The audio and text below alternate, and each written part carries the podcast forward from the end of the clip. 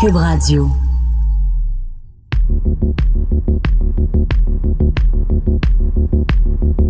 Bonjour à tous, ici Gabriel Gélina du Guide de l'Auto. Bienvenue à ce podcast. Alors, de quoi sera-t-il question lors de cette série de podcasts? En fait, évidemment, d'automobile, de tous les sujets qui me passionnent en ce qui a trait à l'automobile et de ce côté-là, les horizons sont plutôt larges. Que l'on pense à la performance, à la technologie, à l'histoire ou même à notre rapport avec l'automobile. Au voilà, avec Gabriel Gélina.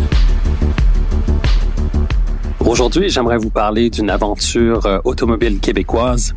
Et cette aventure, c'est évidemment celle de la Manic, une petite voiture sport qui a vu le jour, qui est née en fait ici au Québec vers la fin des années 60.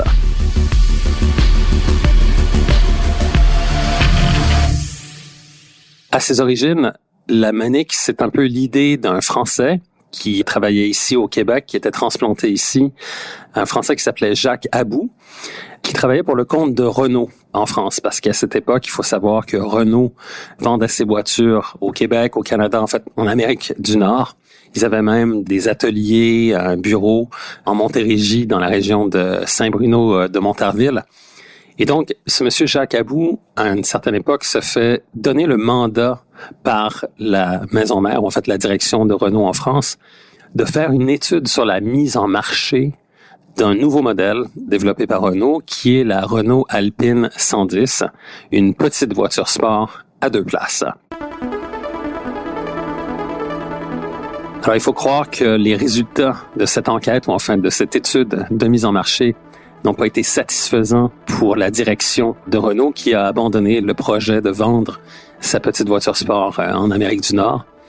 Mais Jacques Abou, lui, est convaincu qu'une idée, ou en fait que ce concept d'une voiture sport euh, à deux places pourrait avoir du succès.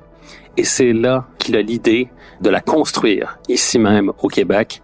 Donc euh, cette manique qui va emprunter évidemment plusieurs éléments mécaniques de voitures Renault, notamment le, le moteur, boîte de vitesse, etc., mais qui va être une création purement québécoise.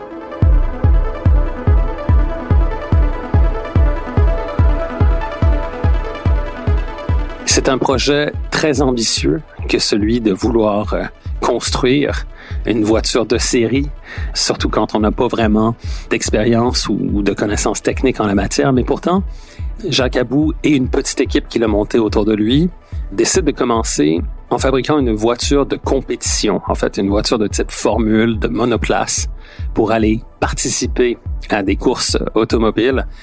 Et cette voiture, elle va s'appeler la Manic GRAC, G-R-A-C.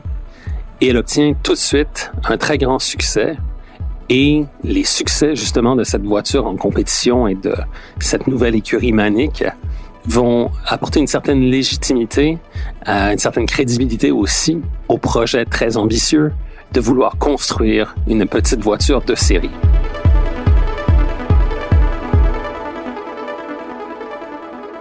Évidemment, la mise en chantier d'une voiture de série, la construction d'une usine, etc. Tout ça, ça demande des ressources financières très, très importantes. Et c'est là que sont entrés en scène plusieurs investisseurs, dont notamment le gouvernement du Canada et aussi plusieurs investisseurs privés qui étaient un peu séduits par cette idée, cette notion de construire une voiture sport au Québec, basée encore une fois sur euh, les composantes mécaniques d'une Renault, en particulier de la, la Renault 8. Et c'est ainsi que l'aventure va commencer.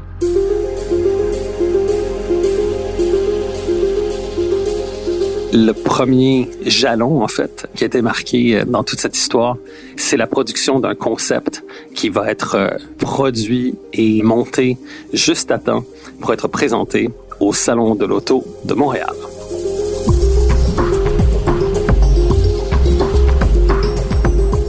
Alors, le succès d'estime du concept de la Manic qui est présenté au Salon de l'Auto de Montréal tôt en 1969 fait en sorte que la production va démarrer pour quelques modèles de la Manic GT qui vont être assemblés largement à la main dans un petit atelier de Terrebonne, histoire justement de présenter le modèle de série au Salon de l'Auto de Montréal dès l'année suivante, soit dès 1970.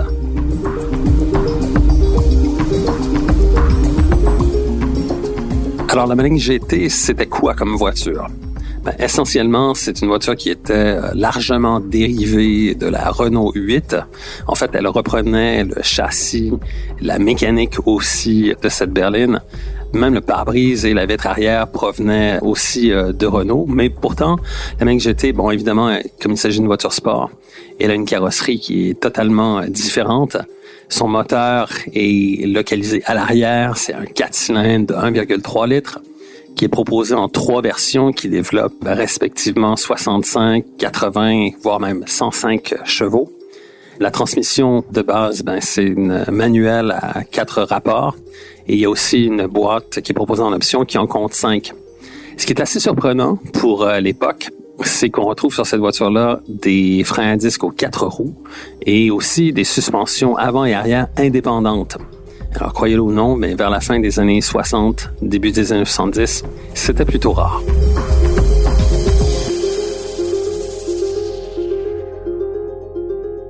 La voiture, elle, est très légère. Elle pèse à peine 650 kilos, euh, ou environ 1450 livres. Et ça, c'est un des problèmes justement de cette voiture-là, le fait qu'elle était tellement légère et aussi que la répartition des masses était véritablement sur le train arrière de la voiture et aussi l'aérodynamique d'une voiture sport qui était plus ou moins étudiée ou, bien maîtrisée à l'époque. Donc, ça provoquait une situation où à haute vitesse, la voiture avait tendance à se soulever et donc à perdre de l'adhérence et ça pouvait entraîner une perte de contrôle.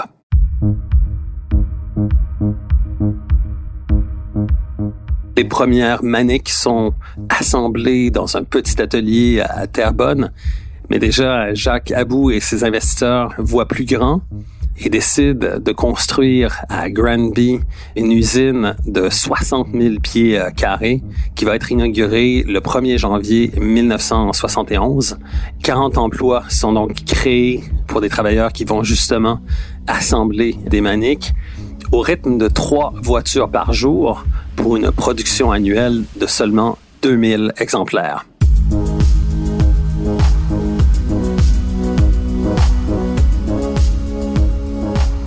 Alors malheureusement pour Jacques Abou et les investisseurs qui ont mis des fonds justement dans l'aventure euh, de la Manique, la mise en chantier, en fait, la mise en production en série de cette voiture a été rendue véritablement très difficile par l'approvisionnement en pièces euh, auprès de Renault.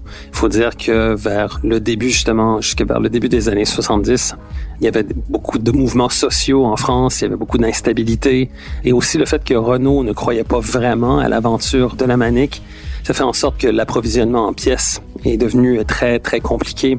Aussi, il fallait dédouaner justement des moteurs, des boîtes de vitesse, bref, investir des sommes considérables justement pour pouvoir récupérer les éléments requis pour la production de la voiture.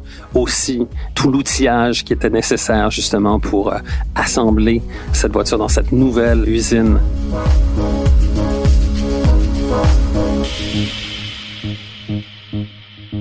L'aventure de la Manique s'est soldée par le fait qu'ils ont carrément manqué de liquidité. À un certain moment, ils n'avaient pas assez de cash flow pour simplement continuer à produire des voitures et à les amener sur le marché. Et donc, euh, malheureusement, quelques mois à peine après l'inauguration de l'usine de Granby, Manic devait déclarer faillite et c'était la fin de cette grande aventure qui s'est soldée finalement par la production d'environ une centaine de voitures, dont certaines existent encore. On peut en retrouver au Québec. Il y a plusieurs collectionneurs qui ont réussi à mettre la main sur une de ces voitures et de faire revivre en quelque sorte cette époque glorieuse de la Manique où tous les espoirs étaient permis. Et c'est vraiment une aventure euh, assez particulière qui a marqué effectivement le Québec, cette idée de produire ici même une voiture et en plus une voiture sport.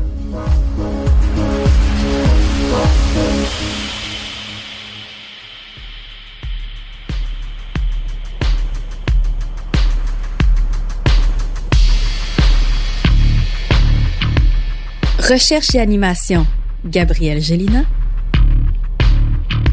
Montage, Philippe Séguin. Une production, Cube Radio.